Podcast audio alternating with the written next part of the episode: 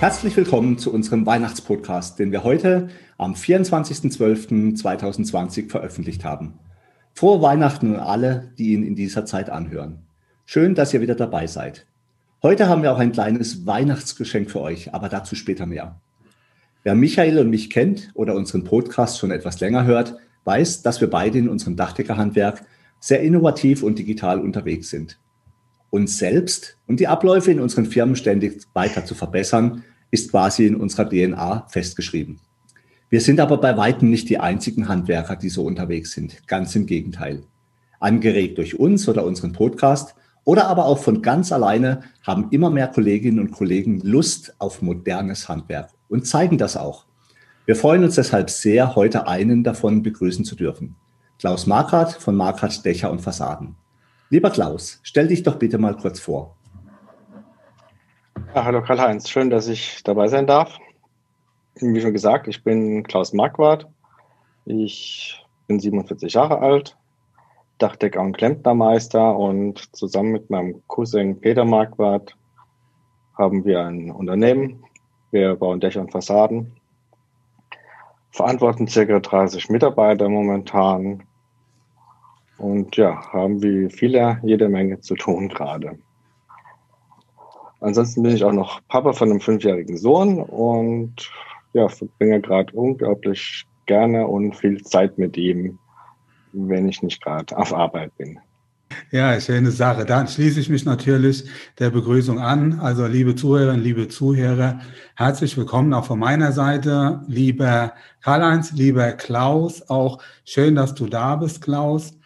Ja, so das Erste, was wir machen, wenn wir uns für einen, ja, Podcast, ähm, Interviewpartner entscheiden, dann schauen wir uns mal die Webseite an. Haben wir auch in dem Fall gemacht. Aber ich kenne die Webseite von Klaus Marquardt Dächer beziehungsweise von Marquardt Dächer schon etwas länger, weil du warst ja auch mal mit deiner Webseite oder mit eurer Webseite, wart ihr auch mal, habt ihr einen Preis gewonnen, Handwerker-Webseite des Jahres. Ist das richtig? Ja, genau, das war 2013. Ja, aber mittlerweile habt ihr sogar eine neue Webseite, oder? Ja, seit zwei Jahren ist die jetzt neu. Die war schon, die war da nach fünf Jahren, obwohl sie damals die beste war, ja. war sie schon wieder durch. Das geht ganz schnell in der heutigen Zeit. Ja, ja, das ist mir, das ist mir auch aufgefallen. Es ist eine tolle Webseite, ist modern, ja, viele Bilder. Du zeigst, oder ihr zeigt auch euer Team. Ja, ich stelle das in den Vordergrund. Das gefällt mir auch sehr gut. Du kannst es mit unterschiedlichen Devices dir sehr gut anschauen, also Tablet, Handy und so weiter. Also so wie man sich einen klassischen modernen Handwerksbetrieb vorstellt, wo man auch als Mitarbeiter sagt, wow, ja, da finde ich mich wieder, da würde ich auch gerne ein Teil dieses Teams sein. Oder wo man auch als Kunde sagt, okay, das ist aber ein tolles Unternehmen, da hätte ich auch Bock, ja, in einen Auftrag zu platzieren. Wer kümmert sich so ein Stück weit in erster Linie um diese Webseite. Ist das so deine Aufgabe? Hast du dabei Unterstützung? Hast du da einen professionellen Webdesigner? Ja, wie füllt ihr die Webseite so mit Leben, dass das am Ende dabei rauskommt, was wir jetzt hier sehen? Geht es jetzt dann mehr um die Entwicklung und Erstellung oder um die Pflege? Mehr auch so um die Pflege, um den Inhalt. Das mache ja ich hauptsächlich. Ich gebe alles vor meine Ideen entspringen da und habe natürlich aber auch einen guten Partner der Werbeagentur, der das alles umsetzt. Ich, ich liefere sozusagen die Inhalte, ich liefere die Texte, ich überlege mir, für, zu welchen Themen wir vielleicht eine Landingpage brauchen und die Informationen, die kriegt dann meine Agentur und die pflegt das Ganze ein. Also ich, ich pflege selber keine Texte auf der Website ein, wie viele andere das ja auch machen. Die lassen sich eine Website bauen und möchten dann selber die Texte und die News schreiben. Aber ich habe mich dagegen entschieden, ich will nur die Inhalte liefern und die Umsetzung darf die Agentur machen. Na, das ist ja auch eine stringente Trennung, ja, macht ja durchaus Sinn, ja, klar. Und bei deinem Blog, da kommen wir später auch noch zu, ist das genauso? Den Blog, da, die Ideen kommen alle von mir. Mhm. Den Text schreibe ich auch äh, komplett selber. Am Anfang dachte ich noch, ich muss den irgendwie redigieren lassen, noch von einem Texter, um irgendwie ein paar Fehler auszubügeln, aber es hat sich herausgestellt, dass das gar nicht erforderlich ist. Weil, ja, es wird, es, es, es liest sich dann auch immer schlecht und Und wenn du einen Text hast, den dann jemand anders überarbeitet, das fühlt sich irgendwie auch blöd an. Lieber habe ich ein paar Fehler drin und er ist von mir, als dass ich mir den von der Agentur schreiben lasse, den Text. Ja, ich glaube, das ist auch sinnvoll. Letztendlich redest du ja über Fachthemen, in denen du dich auskennst. Und ähm, da kann man zwar viel vorgeben, aber es lebt halt auch sehr mit der Person selbst und den Erfahrungen, die die Person gemacht hat. Zu deiner Homepage wollte ich noch kurz ergänzen, einfach weil es auch vielleicht für Kollegen wichtig ist, die draußen eine Homepage haben wollen. Sie muss halt wirklich modern sein, auch responsiv sein. Das bedeutet, egal auf welchem Endgerät, sei es jetzt PC, Tablet oder Handy, ich das angucke, muss es sauber aussehen. Und der Klaus macht es sicher schon richtig, was die Texte angehen. Man kann die vorgeben, aber da muss unbedingt mal jemand drauf gucken, sei es jetzt vom Satzbau oder von der Rechtschreibung, sonst wird wirkt es einfach relativ schnell äh, unübersichtlich. Und auch zu viel ist manchmal nicht gut. Manchmal ist weniger mehr, was solche Sachen angeht. Was mir wirklich extrem gut gefällt, sind eure Bilder. Die sind einfach schön. Also die Bilder mit euren Mitarbeitern, auch die Bilder von euren Objekten, die Referenzen, das macht schon Spaß. Wenn ich mir deine Homepage so genauer anschaue, dann sehe ich dein Logo. In deinem Logo steht drin, klare Werte, gute Arbeit. Und weiterhin schreibst du im Text, wir sind überzeugt von Wertschöpfung auf Grundlage von echten Werten. Wir bieten und erwarten Zuverlässigkeit, Verantwortung und Pünktlichkeit. Hättest du noch Sauberkeit dazu geschrieben, wäre die Aufzählung wahrscheinlich weitgehend komplett. Damit läufst du natürlich bei Michael und mir offene Türen ein. Das sind eigentlich Werte, die man grundsätzlich von einem Handwerksbetrieb erwarten kann. Doch wir drei wissen auch, die Realität sieht oft ganz anders aus. Was glaubst du, Klaus, macht ihr mit eurer Firma besser als andere Firmen am Markt? Das machen wir besser. Ähm, zum ersten Mal fängt es, glaube ich, beim Bewusstsein an, dass es für eine gute Arbeit draußen eine gute Organisation im Büro braucht und dass man dafür auch dementsprechend Mitarbeiter braucht in der Organisation. Ähm, oftmals sehe ich, dass es irgendwie äh, Betrieb hat acht bis zehn Mitarbeiter, dann gibt es einen Geschäftsführer und noch eine Bürokraft, die halbtags arbeitet. Und in der Konstellation ist es ja unmöglich, deine Baustellen so zu organisieren dass es äh, gut läuft draußen. Also brauchst erstmal das Bewusstsein, dass du die Leute, die drin sind, dass es keine Kosten sind, dass es keine unproduktiven Fixkosten sind, sondern dass es einfach notwendig ist, um draußen einen guten Job zu liefern. Und jeder Mitarbeiter, den du im Büro hast, der einen guten Job macht, der holt sein Geld doppelt wieder rein. Wir haben zum Beispiel bei 20 gewerblichen Mitarbeitern draußen sechs Büromitarbeiter. Das ist ein Schnitt von 3, noch was. Ähm, gewerbliche pro kaufmännische und bei vielen ist der Schnitt bei 4, 5, 6, 7. Und dass die natürlich dann sich im Kreis drehen und dass da der Chef nur noch Tagesgeschäft macht und nicht am Unternehmen arbeiten kann, das ist ja dann die Konsequenz davon. Aber irgendwie sehen alle nur die Kosten, die ein kaufmännischer Mitarbeiter hat, die ein Bauleiter im Jahr kostet. Und keiner sieht, was der tatsächlich auch reinbringt, wenn es draußen gut läuft. Weil du verdienst ja heutzutage dein Geld nicht nur damit, dass du teuer verkaufst, sondern vor allem auch damit, dass die Baustellen sauber durchlaufen und noch viel mehr, dass nichts schief läuft.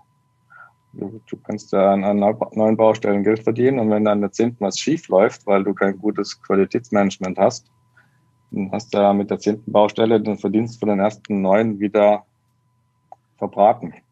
Das geht ja ganz schnell. Also ist der erste und wichtigste Punkt ein Bewusstsein dafür, dass äh, du eine gute Organisation brauchst. Und wenn du halt lieber auf dem Dach bist, äh, wie im Büro, wie bei vielen Handwerkern das einfach so ist, dann musst du dir jemand suchen, der das drin organisiert. Und von daher sind wir da schon mal gut aufgestellt. Das zweite Konkrete, was wir anders machen, glaube ich, ist, dass wir genau wissen, wie unsere Kapazitätsplanung für die nächsten Wochen und Monate aussieht. Da nutzen wir ein Tool äh, von Consor, das kann man ja sagen. Ich meine, es gibt andere Dachdeckerprogramme, die Ähnliches anbieten.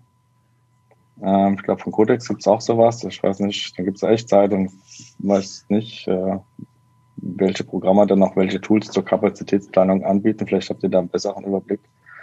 Aber bei uns klappt es ganz gut. Und wir pflegen das Ganze vor allem auch. Wir sitzen uns jede Woche zusammen Wir gucken uns jede Woche die Baustellen für die nächste Woche an, planen sie im Detail ein, jede kleine Reparatur. Und wir schauen auch direkt immer auf die Kapazitätsplanung der nächsten Wochen und Monate.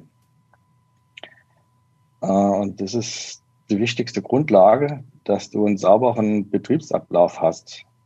Weil es gibt nichts Schlimmeres, wie jeden Tag Feuerwehr zu spielen. Die Kunden rufen an, die Baustellen werden nicht fertig, du kannst deine Termine nicht halten und wenn es dann nämlich so losgeht, dann kommst du in dieses Hamsterrad rein, dass Kunden unzufrieden sind, dass Sachen schief laufen.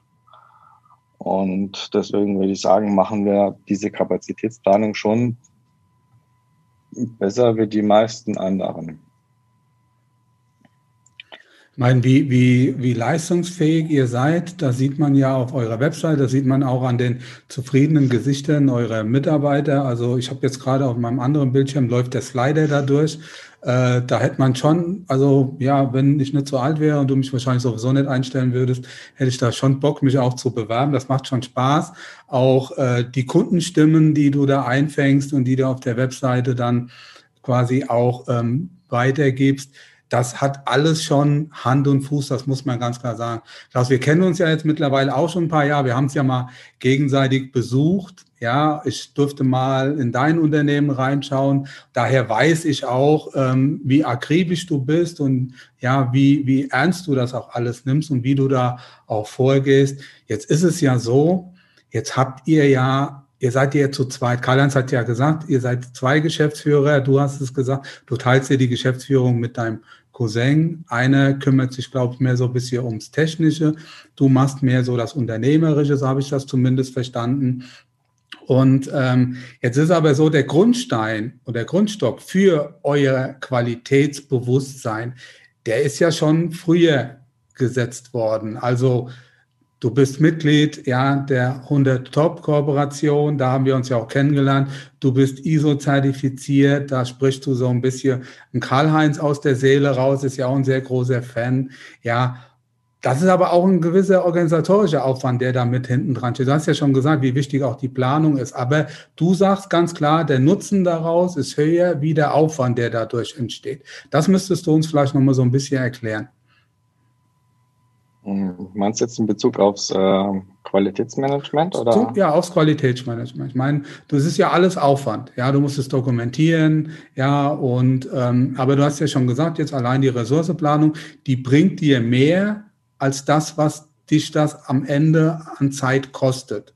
Ja, also das ist ja auch so ein richtiges Unternehmerdenken. Du musst erstmal was investieren, um am Ende was rauszubekommen. Also wenn du nicht vernünftig planst, hast du Chaos, ja. Aber am Anfang musst du halt ein Stück weit mehr investieren. Das ist ja so, oder? War ja bei euch mit Sicherheit auch nicht anders.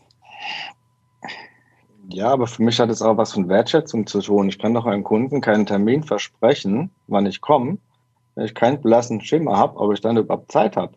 Also das versteht sich für mich irgendwie viel von selbst. Mhm.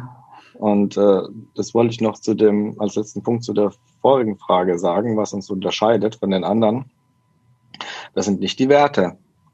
Die Werte, die wir teilen möchten, von gegenseitiger Wertschätzung, von Respekt, von Zusammenarbeit auf Augenhöhe, Zuverlässigkeit, Termintreue, das will jeder machen. Das ist, äh, das ist nichts Besonderes.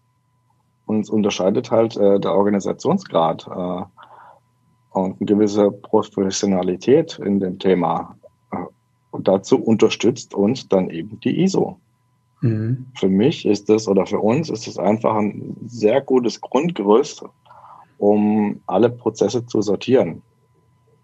Das ist halt einfach mein Ding. Wahrscheinlich hätte irgendwas anderes auch getan. Aber für mich ist das einfach eine gute Lösung.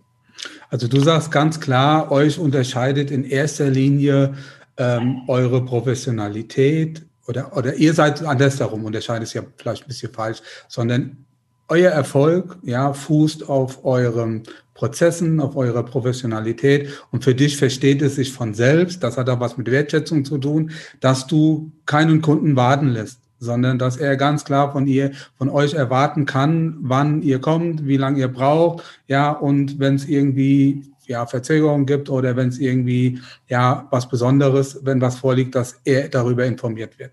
Das ist ja für die Mitarbeiter, glaube ich, ganz wichtig. Ja, natürlich.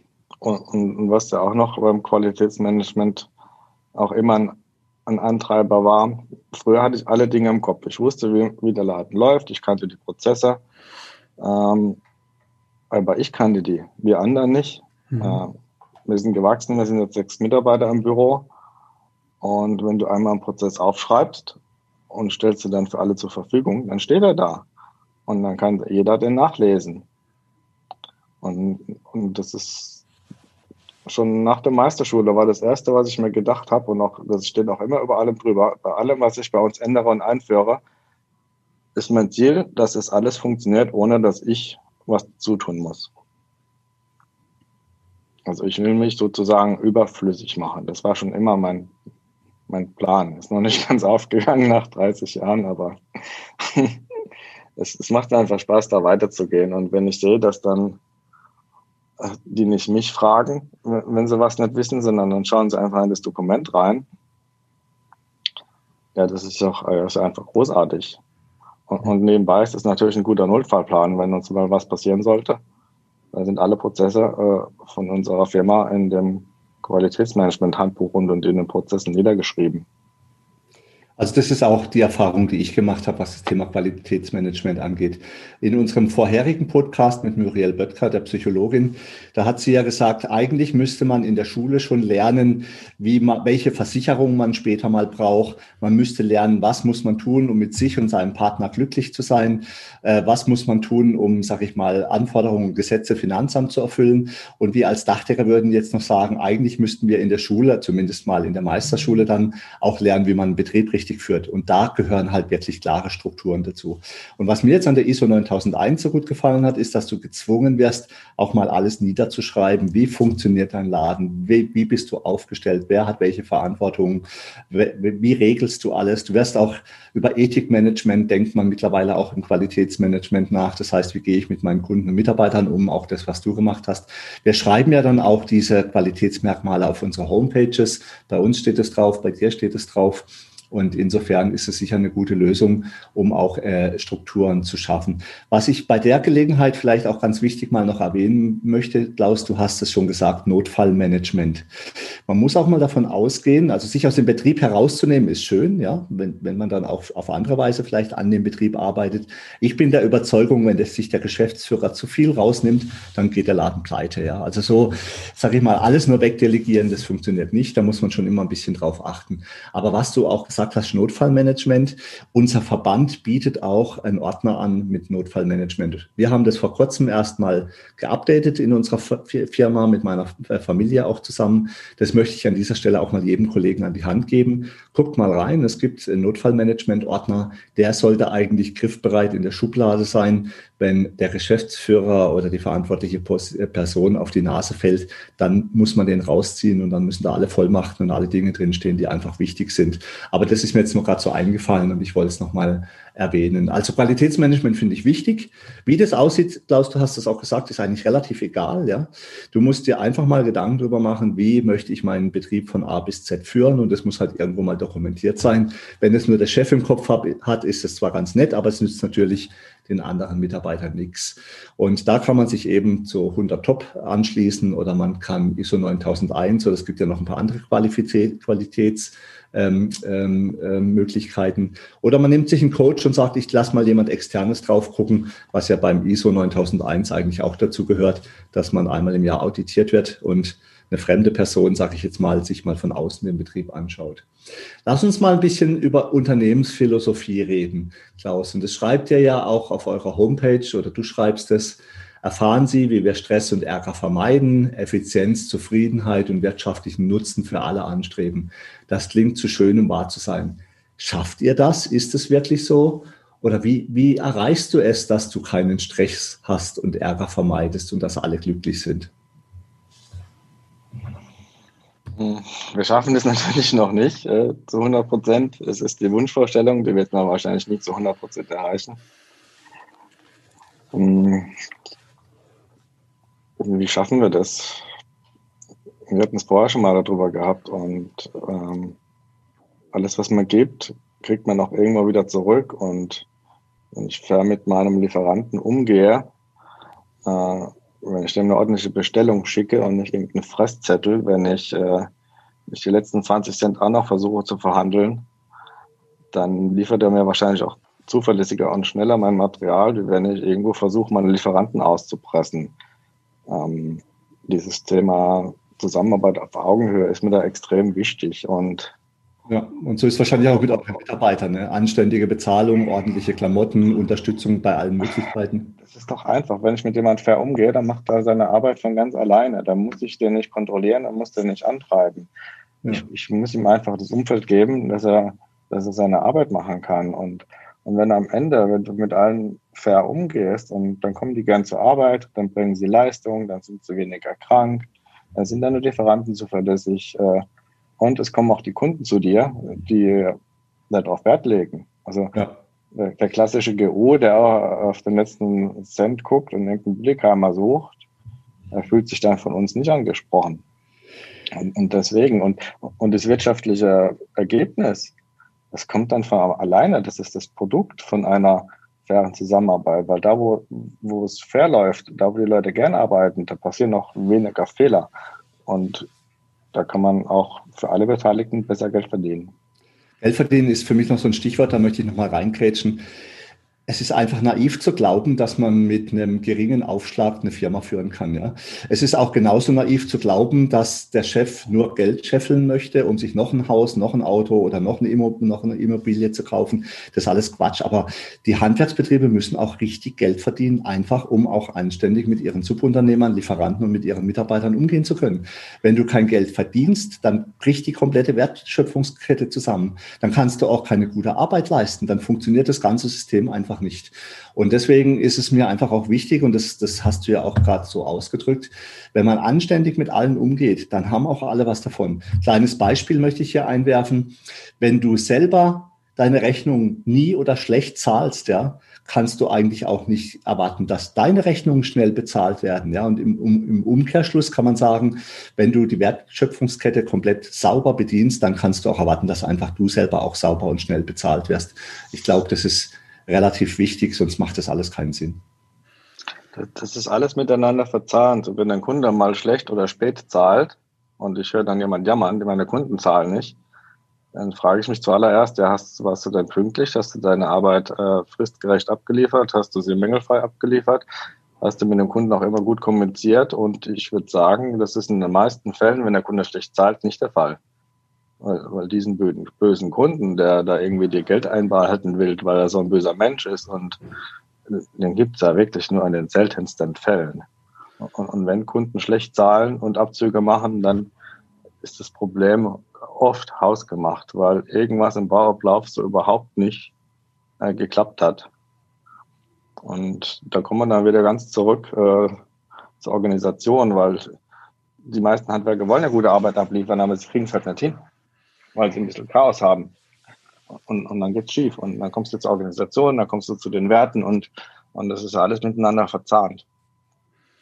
Ja, das ist, ist es in der Tat so, da kommt wieder eine so meiner Glaubenssätze zum Vorschein. Jeder bekommt am Ende das, was er verdient. Die Kunden bekommen die Unternehmer, die sie verdienen, die Unternehmer, die Kunden. Wenn du einen Kunden hast, der nur aufs Geld guckt, dann hast du dann vorher deine Arbeit nicht richtig gemacht. Wenn du aber einen Kunden hast, der der auch auf Werte, der auf, ja, auf günstige Leistungen Wert legt, dann äh, ist er dann auch bei einem guten Unternehmen richtig und bei Mitarbeitern ist am Ende genauso. Und Klaus, du sprichst mir da auch aus der Seele. Die Aufgabe eines Unternehmens ist es, seinen Kunden, seinen Mitarbeitern der Gesellschaft einen Nutzen zu bieten. Und wenn du da einen guten Job machst, dann wird die Wirtschaftlichkeit sich automatisch einstellen. Aber wenn du nur umsatz- und gewinnorientiert getrieben unterwegs bist und bei allem immer nur das Geld im Blick hast, dann wird sich das nie einstellen. Das ist, glaube ich, so ein Stück weit ein, ein ganz, ganz wichtiger Punkt an dieser Stelle. Aber ich muss jetzt sagen, ich bin jetzt knapp 30 Jahre selbstständig und das ist nichts, was du in der Meisterschule gelernt hast. Und das ist auch nichts, was du in irgendeiner Form bei einer Weiterbildung mitgenommen hast, sondern das ist Lebenserfahrung. Wenn du dich auch mit den richtigen Leuten abgibst, wenn du die richtigen Gespräche führst. Aber es hat irgendwann bei mir auch mal Klick gemacht. Jetzt ist es ja so bei euch, ihr blickt ja noch über eine viel längere ja, Generationen, Ahnenreihe in eurem Unternehmen zurück. Jetzt die, die fünfte Generation ist so, gell? Haben wir das richtig recherchiert? Also belegt ist es bis zum Jahr 19, 1849.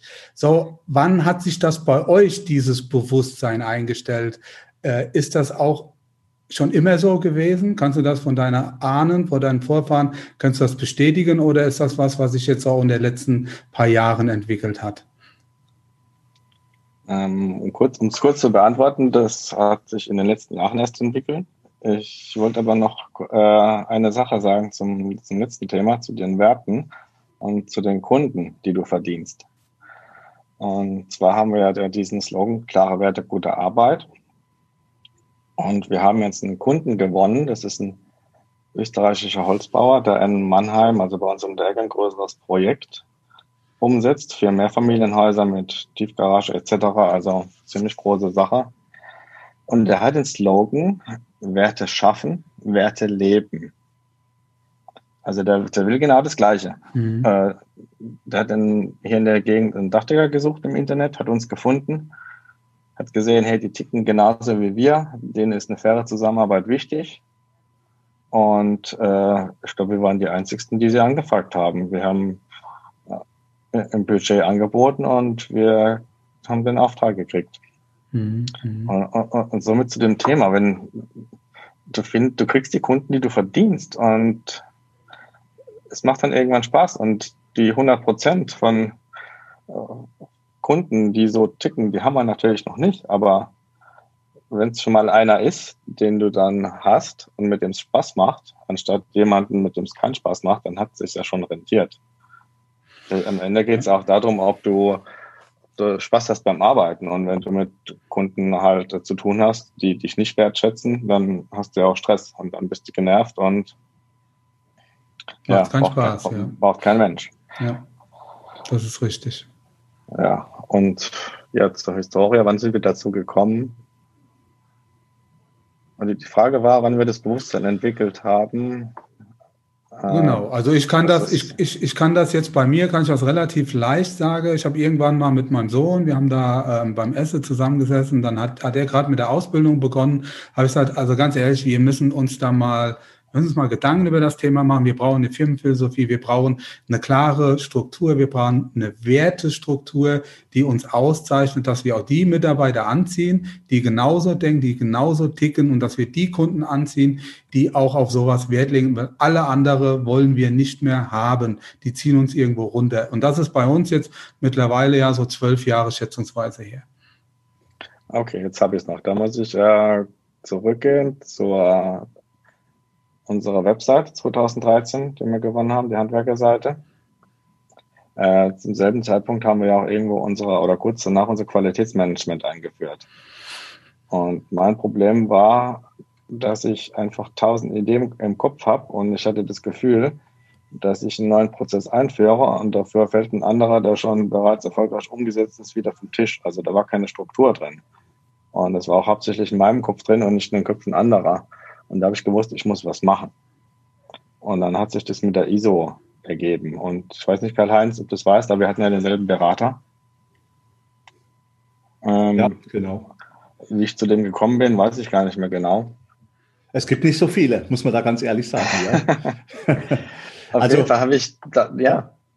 Also es ist tatsächlich so, ähm, vielleicht auch mal ist es interessant an die Zuhörer draußen, wenn man möchte, dass man ISO 9001 einführt, dann braucht man einen Berater, der einen unterstützt, weil das ist zu viel Bürokratie, das kann man fast nicht allein auf den Weg bringen. Und da gibt es Leute, die einem vorgefertigt im Prinzip schon relativ viel helfen und man muss das dann halt auf seinen eigenen Betrieb anpassen. Und das war der Edmund Kromer, genau, mhm. heißt er. Und der darf aber dann das Audit nicht machen. Ne? Und bei mir ist es die Gabriele Löw, die bei mir das Audit macht. Das ist eine Auditorin, die da aus dem Frankfurter Raum jedes Jahr zu mir kommt. Ähm, weil der, der mithilft, in, in ISO 9001 aufzubauen, der darf es nicht gleichzeitig abnehmen. Aber der Herr Kroma ist wirklich extrem kompetent und äh, ZRQ-Management heißt er ja. Den kann man wirklich ruhigen Gewissens weiterempfehlen. Also das heißt also im Prinzip, dass die, die 100 Jahre oder mehr wie 100 Jahre, die es euch schon gibt. Ähm, das, ich, Michael und ich haben es ja ähnlich gesehen. Ja, ich sag mal vor 20, 30, 40 Jahren, man muss gar nicht mal 100 Jahre zurückgehen, hat man derart anders eigentlich seinen Betrieb geführt, also autoritär, Mitarbeiter Schätzung war, glaube ich, bei weitem nicht so vorgesehen wie heute. Sicher gab es da auch schon Leute, die das gemacht haben. Also ich glaube, da sind wir uns wahrscheinlich relativ einig und du bestätigst auch, Klaus, dass es eigentlich erst so in, den, in der letzten Generation dazu kam, dass man sich mit so einem Thema beschäftigt, ernsthaft.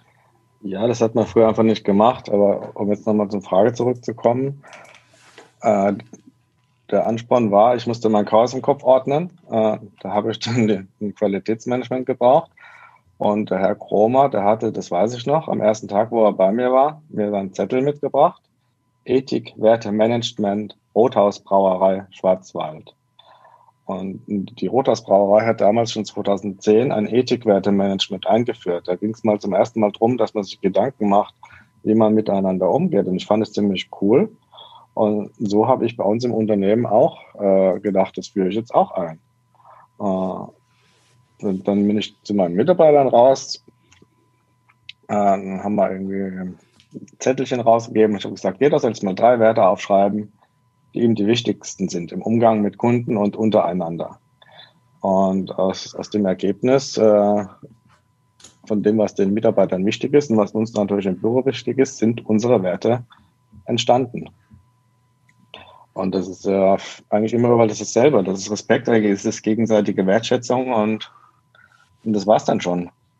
Hm. Genau das, was, genau das, was jeder eigentlich möchte. Gell? Genau. Ja. Und, und dann waren wir extrem, was ich damals noch nicht gesehen habe bei der Website, die ja ach, extrem erfolgreich war, ich habe äh, den Bauchladen angeboten, äh, wie alle anderen äh, Leistungen von A bis Z. Mhm. Und das war dann echt ein Problem, weil wir, wir waren sehr sichtbar im Netz. Wir hatten relativ schnell über 500 Website-Besucher pro Jahr.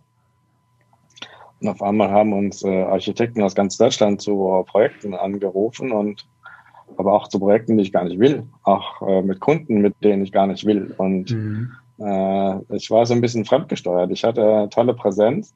Ich habe aber nicht die Kunden und die Leistungen angezogen, die ich am liebsten machen würde. Abgesehen davon äh, wusste ich ja noch gar nicht, was das überhaupt ist. Mit wem schaffst du am liebsten? Du machst dir ja da gar keine Gedanken. Mit wem arbeitest du am liebsten? Äh, wer sorgt dafür? Welche Kundengruppe sorgt dafür, dass du gerne arbeitest? Welche Kundengruppe nervt dich? Äh, für welche Leistungen brennst du und was machst du gar nicht gern. Äh, da macht man sich ja in der Regel keine Gedanken drüber. Irgendwie macht man so den Bauchladen, weil es jeder macht. Ja. Und, mhm. und das war dann auch der Anlass, also abgesehen davon, dass die alte Seite nicht responsive war, war das der Anlass, dann eine neue Seite zu machen. Aber hauptsächlich mit dem Ziel, Kunden anzuziehen, äh, mit denen wir arbeiten möchten. Das ist auch wichtig, weil du kannst doch nicht alles abdecken. Es gibt einfach Betriebe, die sind halt auf gewisse Bereiche spezialisiert, kennen sich da gut aus, haben da viel Erfahrung davon. Die Mitarbeiter sind entsprechend gebrieft und man muss auch nicht alles machen. Ja, zum Beispiel jetzt auch, äh, sag ich mal, bei uns in Freiburg so, so gern wie ich meine Stadt mag, aber du kannst für öffentliche Auftraggeber nicht arbeiten. Ja? Da wird, da wird, du wirst auf ein Preisniveau runtergezogen und hinterher wundern sie sich dann alle, dass sie auf die Nase fliegen, es einen Haufen Schadensfälle gibt und erst richtig viel Geld kostet und das muss man nicht wollen. Da gibt es auch einen Begriff dafür, das nennt sich glasklares, knallhartes Zielgruppenmanagement. Du musst nach außen kommunizieren, mit wem du gerne zusammenarbeitest und wen du gerne als Kunde haben willst und dann sind die auch happy mit dir, weil du genau die Leistungen bietest, ähm, die, die dann die Kunden auch entsprechend haben wollen. Das ist ein ganz wichtiges, ganz wichtiger Punkt, Karl-Heinz. Und ich glaube, das muss, da muss man nochmal echt, da muss man ähm, sich auch nochmal konditionieren. Wenn du aktuell hörst, alle haben gut zu tun, das ist ja auch, ist ja auch gut so. Ja, gerade im Dachdeckerhandwerk oder generell im Handwerk. Aber wenn du mal so die Frage stellst, hast du auch genau deine Lieblingsbaustellen? Hast du genau deine Lieblingskunden? Sind deine Mitarbeiter sind sie zufrieden mit der Auswahl, die du vorher getätigt hast, mit den Baustellen, mit den Kunden? Und dann hörst du immer nur wieder Chaos. Ja, viel zu viel und, und jetzt wird gejammert, jetzt kommen wir, kriegen wir die Kurve nicht, nur Stress und so weiter. Und das ist genau das große Problem. Wir müssen uns einfach konditionieren, wir müssen die Zielgruppe bestimmen, wir müssen die Mitarbeiter haben, mit denen wir gerne zusammenarbeiten wollen, wir müssen die Kunden haben, für die wir gerne arbeiten möchten, dass die Mitarbeiter sich dabei auch wohlfühlen. Ich glaube, manchmal ist etwas weniger mehr an dieser Stelle. Ja, und was die Werte betrifft, ja, nicht, dass jetzt hier den Eindruck entsteht, weil wir jetzt auch ja den Podcast hatten mit der Muriel, ja mit der positiven Psychologie. Wir werden hier esoterisch angehackt, angehaucht. Da hauen wir nochmal einen auf die, auf die Kacke. Ja, also so nach dem Motto, erst kommt das Fressen, dann kommt die Moral. Das war mal. Das war mal. Und wenn wir uns über Werte unterhalten, dann hat das was mit wertvoll zu tun. Und wir können uns das leisten. Es gibt durchaus Länder, die haben ganz andere Probleme. Ja, die denken noch so, weil, weil es einfach eine andere Struktur ist. Aber wir in Deutschland, wir können uns Werte leisten. Unsere Kunden möchten das, unsere Mitarbeiter möchten das. Das siehst du auch daran, dass die nicht unbedingt wegen ein Euro wechseln, sondern weil sagen, mir ist die Werteorientierung dieses Unternehmens das wert, da zu bleiben, weil ich mich einfach wohlfühle. Und ich glaube, da müssen wir uns auch so ein Stück weit eher drauf konditionieren, auch als Unternehmer. Ja, Werte hat was mit wertvoll zu tun und wir können uns das leisten, unsere Kunden können sich das leisten. Und unsere Aufgabe als Unternehmer ist es, diese Kunden zu finden. Es ist ja auch, ja, entschuldige. Vor, vor allem auch in Bezug auf, auf Mitarbeiter. Das wird immer unterschätzt. Das, äh, für mich ist die Website äh, zu 80 Prozent für neue Mitarbeiter da und zu 20 Prozent für Kunden. Mhm. Ich, ich finde halt, gestern, hm? ja, ja, du. Ich finde halt Authentik, Authentizität ist wichtig. Ne? Wenn du, wenn du Webseiten oder du kannst ja viel machen, aber wenn es unglaubwürdig wird oder die Leute sehen, das funktioniert ja gar nicht so wie das, was er da schreibt, dann wird es halt schwierig. Ne? Mhm. Als du das jetzt eben mit der Webseite gesagt hast, bin ich auch ein bisschen zusammengezuckt, weil wir werden unsere Webseite jetzt auch etwas entrümpeln. Ja, weil wir werden auch auf Dinge angesprochen, die können wir gar nicht. Ja, wir haben so das Gefühl, ja, da sind wir gerade gut genug drin, dass wir so ein Wikipedia fürs Dachdeckerhandwerk uns da erarbeitet haben. Aber da sind Dinge dabei, die habe ich überhaupt keinen Bock drauf. Ja, da gibt's andere, die sind da viel besser. Ja, aber warum, warum haben wir das auf der Webseite? Macht überhaupt keinen Sinn. Ja, da, da wecken wir Begehrlichkeit, die wir gar nicht erfüllen können. Ja, ich, ich, ich seid da voll in meinem Lieblingsthema drin, äh, Spezialisierung. Ich bin ein großer Fan der EKS-Lehre. Mhm. Äh, ich weiß nicht, ob, ob ihr das kennt. Ich kenne das, ja. Ich kenne ähm, das. Da, da geht es also letztendlich darum, dass jeder seine Zielgruppe findet. Äh, das kann eine unterschiedliche Natur sein. Der eine macht eine Flachdächer, der andere eine Stahldächer, der nächste ja. arbeitet nur für Privatkunden und der übernächste, der sucht sich irgendein Problem raus, ein übergreifendes und löst das. Geht ja auch. Ja. Und ich finde, das äh, müsste eigentlich viel mehr auch noch in die Köpfe rein, weil, weil das immer wieder auch bei dem Thema Zuverlässigkeit, Termintreue, du musst ja, wenn du die ganze Palette anbietest äh, an Leistungen, die es am Dach gibt, und das sind richtig viele, dann hast du für alles irgendwie eine Lagerhaltung. Du brauchst für alles Stammdaten, die gepflegt werden müssen. Du musst in allen Bereichen deine Mitarbeiter schulen, dass du auch eine Qualität abliefern kannst.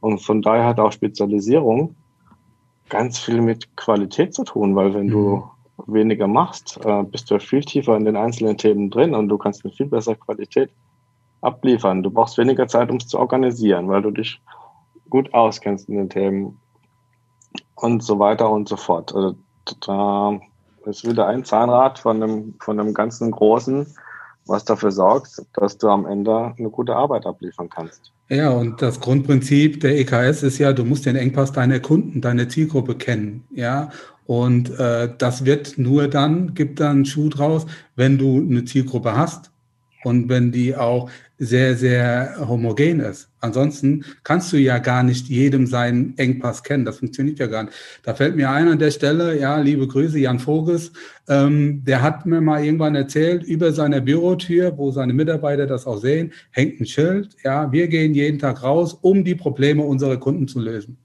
Ja, und das heißt, du musst die Probleme deiner Kunden kennen.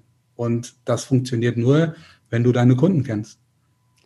Wenn du das sagst mit über, den, über der Tür hängen, ich kenne einen Kollegen, der hat, wenn die Mitarbeiter rausgehen zum Arbeiten, ne, dann müssen die durch eine Tür laufen, wo ein Spiegel drüber hängt und die sich sehen. Und dann steht drunter, so sehen dich deine Kunden. Das fand ich auch ganz nett. Ja? Da, also, ist ja, da ist ja der Klaus schon lang drüber hinweg. Äh, das muss er ja gar nicht mehr machen, weil das Bewusstsein seiner Mitarbeiter ja da ist. Ja, also. Lass uns doch mal noch über eine Sache sprechen, die uns drei verbindet. Also im vorherigen äh, Psychologie-Podcast von Share and Grow, das heißt ja Teile und Wachse, ähm, haben wir auch schon drüber gesprochen gehabt. Ich glaube, wir drei gehören zu den Menschen, die gerne vorangehen, neue Dinge ausprobieren, auf den Weg bringen, und es aber auch nach außen darstellen und auch gerne unser Wissen weitergeben, weil wir glauben, Wissen zu teilen bringt uns persönlich auch weiter. Als ich mir den, die Webseite von dir angesehen habe, Klaus, ist mir aufgefallen, dass es einen Blog gibt. Und so, als ich gesehen habe, ah ja, Blog, habe ich gedacht, naja, der Klaus schreibt jetzt bestimmt, wie toll seine Firma ist, was sie so alles machen und warum sie es so machen. Wobei man das ja eigentlich auch aus der Webseite selbst schon erkennt. Ich war dann doch ein bisschen überrascht, dass du in deinen Blog reinschreibst, Dein Blog ist für Inhaber von Dachdeckerbetrieben. Warum machst du das und was beabsichtigst du damit? Äh, wie du schon gesagt hast, es macht mir Spaß, mein Wissen zu teilen. Und äh, ich möchte mich mit Menschen umgeben, mit denen es mir auch äh, Spaß macht. Also Menschen, die so ticken wie ich, Menschen, die auch Wertschätzung leben, und ja, dann bist du irgendwie auch gut gelaunt. Ich hatte mal vor, vor zwei, drei Jahren, äh, weiß nicht, mit Mitte 40 kommt jeder, glaube ich, jeder mal in die Phase, wo man sich die Gedanken macht, warum mache ich eigentlich den ganzen Mist überhaupt? Äh, mache ich es bloß, weil die Bank hinten ansteht und Kohle braucht oder mache ich den Job wirklich, weil er mir Spaß macht? Und die Frage konnte ich gar nicht wirklich beantworten.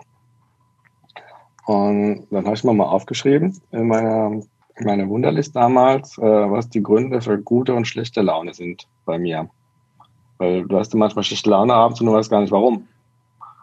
Ähm, und es hat sich herausgestellt, dass es äh, 90 Prozent Menschen in meinem direkten Umfeld sind, äh, die mir auf den Zeiger gegangen sind. Und da habe ich gedacht, nee, ich äh, musste jetzt proaktiv dran gehen. Ich will nicht nur für, mein, für meine Mitarbeiter und für mich, für die Firma Kunden finden, die passen, und die Spaß machen, die meine Werte teilen.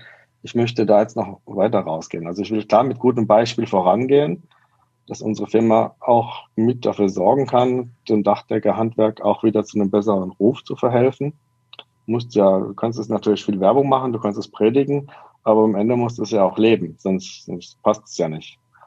Und da möchte ich einfach einen Schritt weitergehen und das, was bei mir funktioniert, auch mit anderen Dachdeckern zu teilen. Und ich, ich habe gemerkt, auch dadurch, dass ich mir das damals aufgeschrieben habe in meiner Liste, was jetzt für gute und schlechte Laune sorgt, habe ich gemerkt, dass wenn ich jemand anders einen Tipp gebe oder wenn der mich fragt und ich kann ihm helfen und der setzt es dann um und dann fühlt sich das einfach, ja, richtig gut an.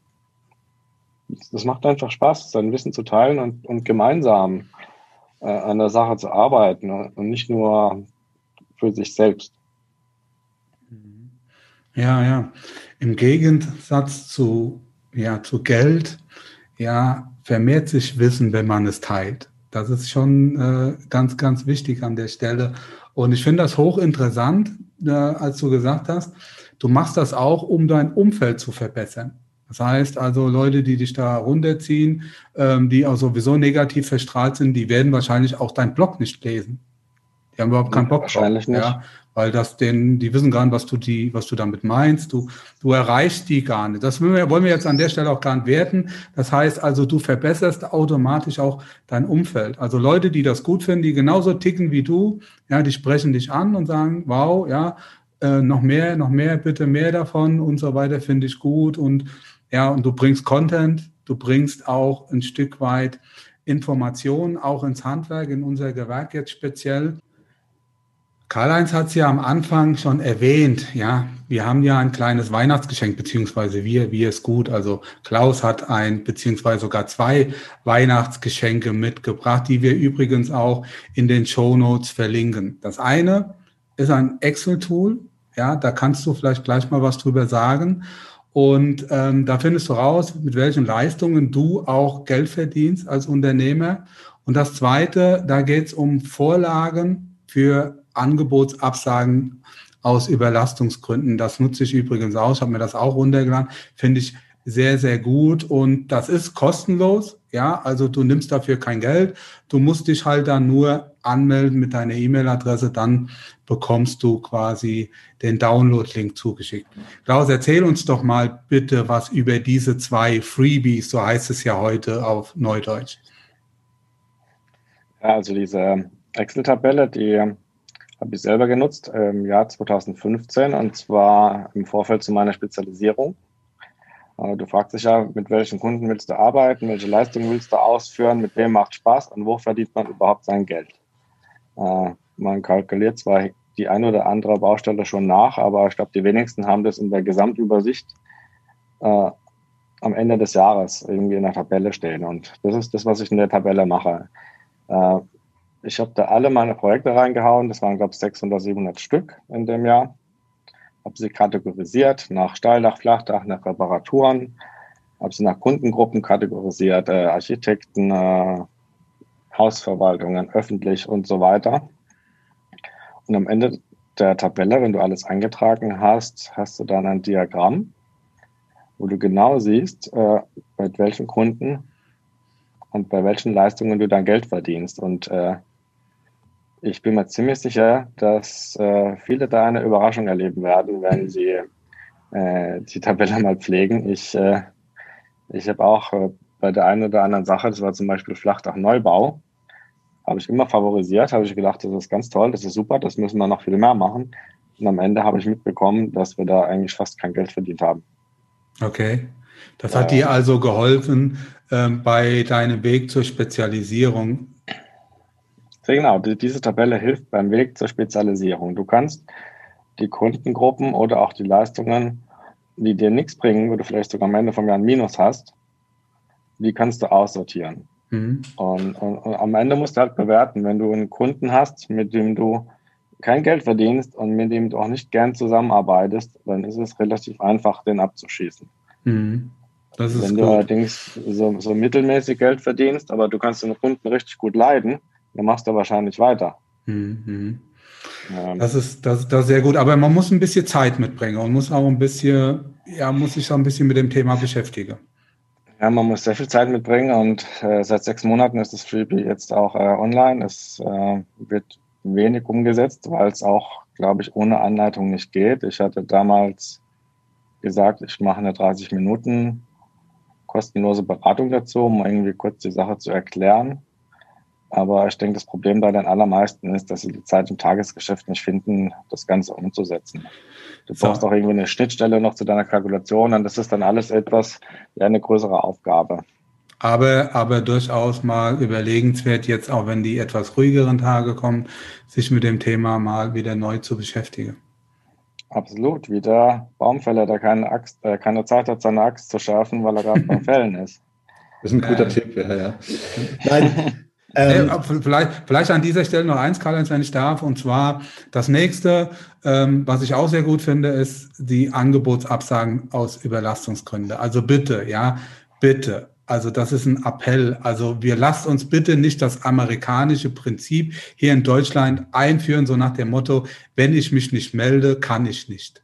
Ja, also das gehört sich einfach nicht. Einfach nur kurzen Dreizeiler. Und du hast ja ja auch ein paar, paar coole Vorlagen äh, mitentwickelt. Einfach nur absagen, ja, Dreizeiler kurz einpflegen und dann ist gut. Ja, dann weiß jeder Bescheid und man wird auch bei nächsten, bei neuen Ausschreibungen wieder berücksichtigt. Ich glaube, das hat auch was mit Wertschätzung zu tun.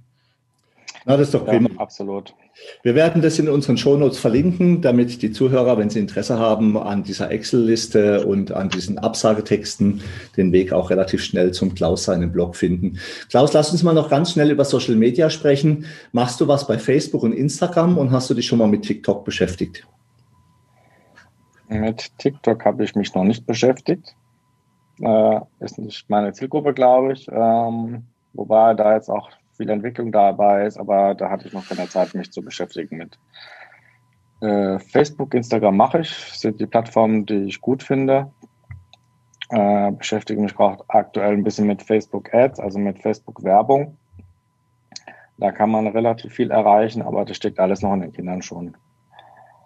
Äh, für mich ist es einfach wichtig, dass mein Blog die Basis ist, weil mein Blog gehört mir, meine E-Mail-Liste gehört mir. Also die Leute, die einmal gesagt haben, sie möchten meinen Newsletter lesen, die kriegen über meinen, meinen Blog die Informationen. Und der Nachteil an, den sozialen Medien ist ja einfach, dass du am Algorithmus abhängig bist. Und wenn Facebook mhm. jetzt morgen sagt, sie wollen nicht mehr, dass Handwerker ihre Thesen verbreiten, dann ist das so.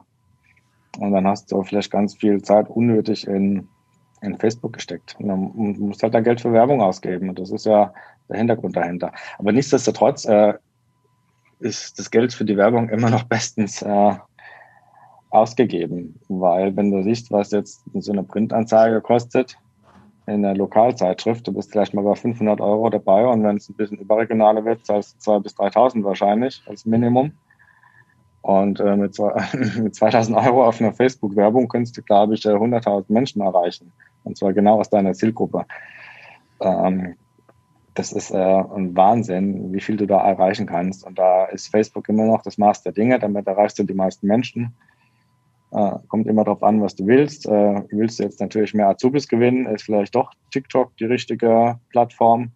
Äh, in meinem Fall, wenn ich andere Dachdeckerunternehmen ansprechen möchte mit meinem Blog, ist sicherlich Facebook der richtige Weg und auch Instagram. Ja, das ist, das ist auf jeden Fall so. Bei Facebook ist es halt ähm, sehr oft der Fall, dass du gar nicht weißt, dass du dich für irgendwas interessierst, aber Facebook weiß das, währenddessen du bei Google aktiv nach irgendeiner Lösung suchst. Das ist, glaube ich, so ein Stück weit der Unterschied zwischen den zwei Plattformen. Aber es geht nach meinem dafür nicht nur um Algorithmen, sondern es geht auch mittlerweile um Monopole, die die beiden äh, Plattformen, Facebook und Google haben. Also ähm, da kommst du gar nicht drum rum. Und ich glaube, was Online-Marketing betrifft, da braucht uns drei keiner mehr von der Sinnhaftigkeit zu überzeugen. Du bist ein guter Unternehmer, das sage ich jetzt einfach mal, weil ich dich äh, auch eine Zeit lang kenne und auch immer wieder verfolge, was du so machst und so weiter. Deshalb sage ich das auch direkt frei raus. Du bist ein guter Unternehmer, aber du, ein guter Unternehmer plant auch in die Zukunft. Und da unterstelle ich mal, dass du das auch machst, dass du genau weißt, dass das kein Zufall ist und dass du auch nichts dem Zufall überlässt. Also, was steht noch so in Zukunft auf deiner To-Do-Liste?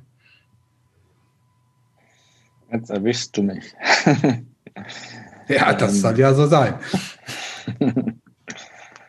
Ach, meine, persönlich ist es so, dass ich mir schon mit 45 gesagt habe, dass ich mit 50 nur noch 50 Prozent in der, in der Firma, so am Tagesgeschäft teilhaben will. Das ist auch noch Mitgrund gewesen, den Blog zu schreiben, weil ich einfach was Neues probieren wollte.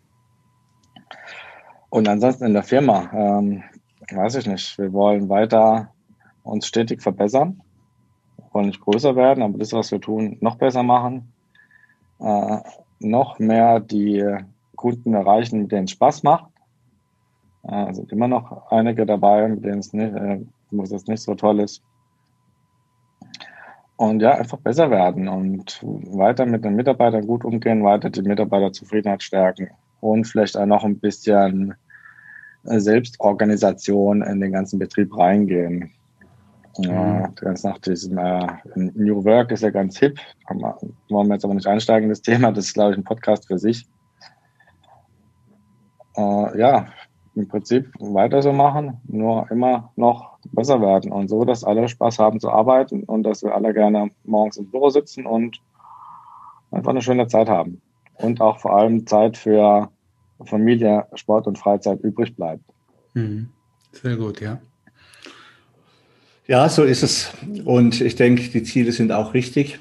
Und man muss einfach nach vorne blicken und weitermachen. Was ich mir jetzt persönlich wünschen würde, und jetzt kommt so ein bisschen der Landesinnungsmeister in mir durch, ist, dass wir es schaffen, mehr Betriebe hochzuziehen. Ich glaube einfach, der Michael und ich reden uns ja den Mund fusselig. Wahrscheinlich nerven wir auch schon den einen oder anderen mit unserem ständigen Gerede nach Digitalisierung. Ich glaube aber, es besteht tatsächlich erheblicher Verbesserungsbedarf in den Betrieben. Nicht, dass jetzt die Betriebe schlecht wären, auch vor allem, äh, Klaus, du hast es auch schon gesagt, ja, die Leistung stimmt ja auch und die Qualität stimmt ja auch. In der Regel äh, ist die relativ gut oder sehr gut. Nein, ich glaube einfach, es gibt heute viel mehr Möglichkeiten, sich zu präsentieren, sich die Arbeit leichter zu machen. Und damit kommen wir natürlich auch in den Bereich der Öffentlichkeitsarbeit rein. Wir machen das ja schon, indem wir einfach jetzt auch mit so Podcasts oder auf unseren Homepages oder in Instagram ähm, ähm, einfach auch Infos über uns preisgeben. Wir müssen aber auch mal wieder ein bisschen unseren Dachdeckerberuf hochziehen. Mir geht ja immer die Hutschnur hoch, wenn ich zu einem Kunden komme und der Kunde sagt, ach, Ihr Dachdecker baut auch Dachfenster ein. Dann sage ich immer, ja, wer sonst? also das ist immer ganz komisch. Und damit merkt man einfach, die Kunden kennen gar nicht unser komplettes Leistungsspektrum oder auch mit Solaranlagen, was ja auch ein Riesenthema sein wird, was die Mobilität angeht. Und das ist der Grund, warum wir jetzt im Landesverband Baden-Württemberg gesagt haben, wir wollen mal wieder so richtig Vollgas geben in der Öffentlichkeitsarbeit. Das heißt, wir werden die nächsten fünf Jahre ein fantastisches Programm auf den Weg bringen. Das beginnt in Bälde. Äh, unser Truck wird wiederkommen, wenn auch in ein bisschen einer anderen Form. Wir werden eine Mitarbeiterin im Verband einstellen, die sich speziell um Messen und Social Media kümmert. Das heißt, so richtig mal fünf Jahre das volle Programm Öffentlichkeitsarbeit aus allen Kanonen. Klaus, meine Frage an dich. Äh, wie schaffen wir es denn, unseren Kollegen Lust zu machen, äh, zu sagen, jawohl, lasst uns mal wieder gemeinsam am Dachdeckerhandwerk Vollgas geben und in die Öffentlichkeit gehen? Wie, wie schaffen wir als Landesverband es, unsere Kollegen zu erreichen, zu sagen, komm, wir, wir gucken jetzt einfach mal wieder, dass wir einfach mehr machen im Bereich Öffentlichkeitsarbeit? Ähm, ich kann nur sagen, wie es äh, bei mir war, aus meiner Erfahrung her, was mir mein Online-Marketing gebracht hat, jetzt die letzten acht bis zehn Jahre. Und ja, Arbeit haben wir alle genug, klar. Äh, aber ich habe vor allem auch mindestens sechs oder sieben Mitarbeiter bei mir, die jetzt auch immer noch da sind, die über die Website zu mir gekommen sind. Äh, und die haben keine einzige Stellenanzeige äh, im Internet oder Facebook oder sonst wo. Wir haben, wir haben nie gesagt, wir brauchen Leute. Wir haben uns einfach nur gut dargestellt. Wir waren präsent. Wir haben, wir waren, wir haben uns professionell dargestellt. Wir haben gezeigt, dass wir unsere Mitarbeiter wertschätzen. Wir haben eine eigene Landingpage für unsere Mitarbeiter und, und äh, wir leben das auch in echt. Und, und, und es bringt aber nichts, äh, wenn du das lebst und, und es weiß keiner. Hast mhm. da nichts davon. In, in, ganz, ganz vielen Betrieben äh, ist eine super Stimmung und es macht den Leuten richtig Spaß zu arbeiten. Wir liefern eine hervorragende Arbeit ab. Die sind wahrscheinlich auch termintreu. Da sind wir nicht die Einzigen, die das können. Aber es weiß keiner.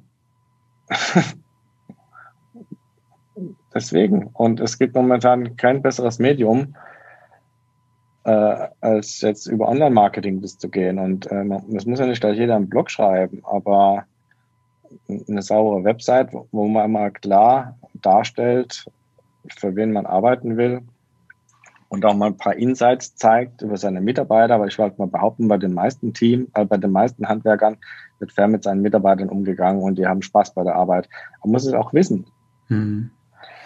Ja. Äh, und das, das, das geht momentan nur mit Online-Marketing. Egal, ob du jetzt auf Google das machst, auf Facebook, auf Insta, auf LinkedIn. Da muss jeder seine Zielgruppe finden und ich finde es hervorragend, dass jetzt die Innung auch den Weg geht und da mehr machen möchte. Kann ich nur unterstützen. Hm.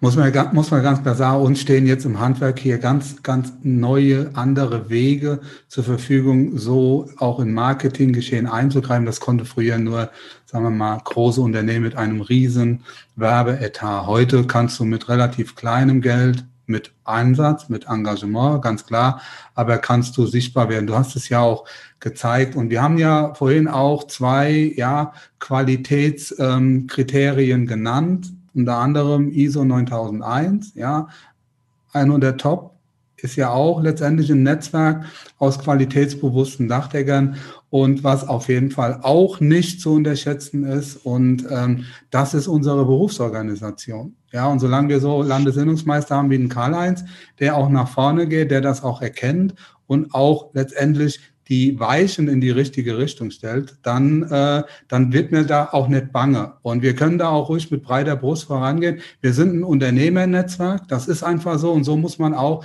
die Berufsorganisation sehen. Und am Ende ist die Qualität, ja, die Summe der einzelnen Betriebe, die sich in dem Netzwerk aufhält. Aber das ist überall so. Also glaube ich schon, wenn ich auch sehe, was bei uns in der Berufsorganisation da auch für ein Potenzial schlummert, was wir an Informationen zur Verfügung stellen, ob das jetzt, ja, ob das jetzt Marketing ist, ob das Technik ist, da gibt's ja unendlich viel. Das muss man nur viel, viel mehr ausnutzen an dieser Stelle.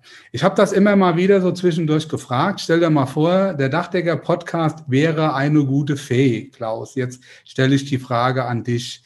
Was würdest du dir von dieser guten Fee, von dem Dachdecker-Podcast denn wünschen? Ich wünsche mir, dass er weitermacht und ich wünsche mir aber vor allem, dass noch viel mehr Dachdecker auch den Podcast für sich gewinnen.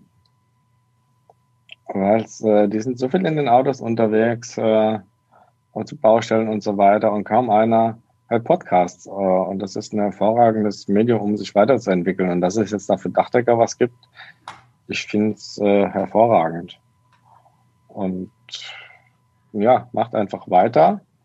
Und ja, was, ich, was ich mir gewünscht habe, ist schon passiert. Ich bin hier im Podcast, äh, ihr habt über meinen Blog geschrieben. Äh, es hilft mir, äh, mehr Dachdecker zu erreichen und noch mit mehr Dachdeckern mein Wissen zu teilen. Und ja, es macht einfach Spaß. Und du reinigst dein Umfeld und du hast auch gesagt, du hast schon gute Nachunternehmer auf diese Art und Weise gefunden. Ja? Genau, jetzt im Sommer hat man ein Projekt, da haben wir aus dem Nachbarort einen Zimmermann gewonnen. Äh, und weiß nicht, der hat mir einen ich habe eine Anfrage geschickt, ich habe einen Tag später das Angebot gehabt und der hat mir dann auch zuverlässig die Arbeiten ausgeführt. Das wollte ich ja vorhin auch noch sagen. Dieser Blog hat noch zwei super positive Nebeneffekte. Der eine ist, der zieht natürlich unsere Website mit nach oben auf Google. Der Blog wird gelesen. Mhm. Und, und, der andere ist, ich habe natürlich ein geniales Netzwerk auch bei Bedarf an Nachunternehmern. Mhm. Das, das habe ich dann aber auch erst, äh, auch erst gemerkt, als es soweit war, dass es Sinn macht. Das Tolle ist ja, wenn man solche Sachen macht, äh, auch wie du jetzt mit dem Blog und so, man lernt tolle Leute kennen und daraus ergibt sich einfach auch ein super Netzwerk. Ja? Also ich finde es ja. auch, ich finde es auch genial. Wir machen es auch schon seit Jahren mit festen Subunternehmern beziehungsweise Kollegen, mit denen wir zusammenarbeiten. Alle vertrauen sich, alle arbeiten auf Augenhöhe. Das macht schon richtig viel Spaß. Ja, super. Klaus, ganz herzlichen Dank ähm, für das Gespräch mit dir. Hat viel Spaß gemacht. Äh, Michael, ich denke, wir werden wirklich mal die Augen offen halten und mal noch den einen oder anderen Kollegen mal zu uns in den Blog, in den Podcast mit reinholen. Einfach, dass man auch mal andere Stimmen und alle andere Meinungen hört. Ähm, herzlichen Dank, Klaus, dass du dabei gewesen bist. Liebe Zuhörerinnen und Zuhörer, das war der letzte Podcast in diesem Jahr als Podcaster für Michael und für mich. Und wir sind wirklich sehr dankbar, das möchte ich an dieser Stelle ausdrücklich mal sagen, und freuen uns wahnsinnig darüber, dass wir so viel Erfolg mit dem Podcast haben. Er ist extrem gut angenommen worden. Wir machen es ja erst seit Mai und äh, wir haben tolle Interviewpartner gehabt, wir haben tolle Gespräche geführt und äh, wir lernen auch ständig dazu. Ja, auch Michael und ich sind bei weitem noch nicht perfekt. Insofern ähm, sind auch wir froh, weiter dazu zu lernen. Wir wünschen euch allen unfassbar schöne Feiertage. Falls ihr den Podcast im Jahreswechsel hört, dann einen guten Rutsch und natürlich nur das Beste für 2021. Bleibt gesund. Ja, dem kann ich mich oder dem schließe ich mich sehr gerne an. Da ist auch nichts mehr hinzuzufügen. Macht's gut, ja, schöne Feiertage, frohe Weihnachten, einen guten Rutsch und wir freuen uns wieder auf euch im neuen Jahr. Vor allen Dingen bleibt gesund. Ja, auch von mir nochmal danke, dass ich dabei sein durfte und ja, ich wünsche euch auch alles Gute und lasst mal, lasst es mal gut sein zwischen den Tagen. Damit sind wir nun am Ende vom heutigen Podcast. Wir wünschen euch viel Freude bei der Arbeit und dass auch in Zukunft alles optimal bedacht ist. Wenn euch der Podcast gefallen hat, freuen wir uns, wenn ihr ihn euren Freunden und Kollegen weiterempfehlt und auch in den sozialen Medien liked und teilt. Bis zum nächsten Mal, wir freuen uns auf euch. Euer Michael Zimmermann und Karl-Heinz Kraftzig.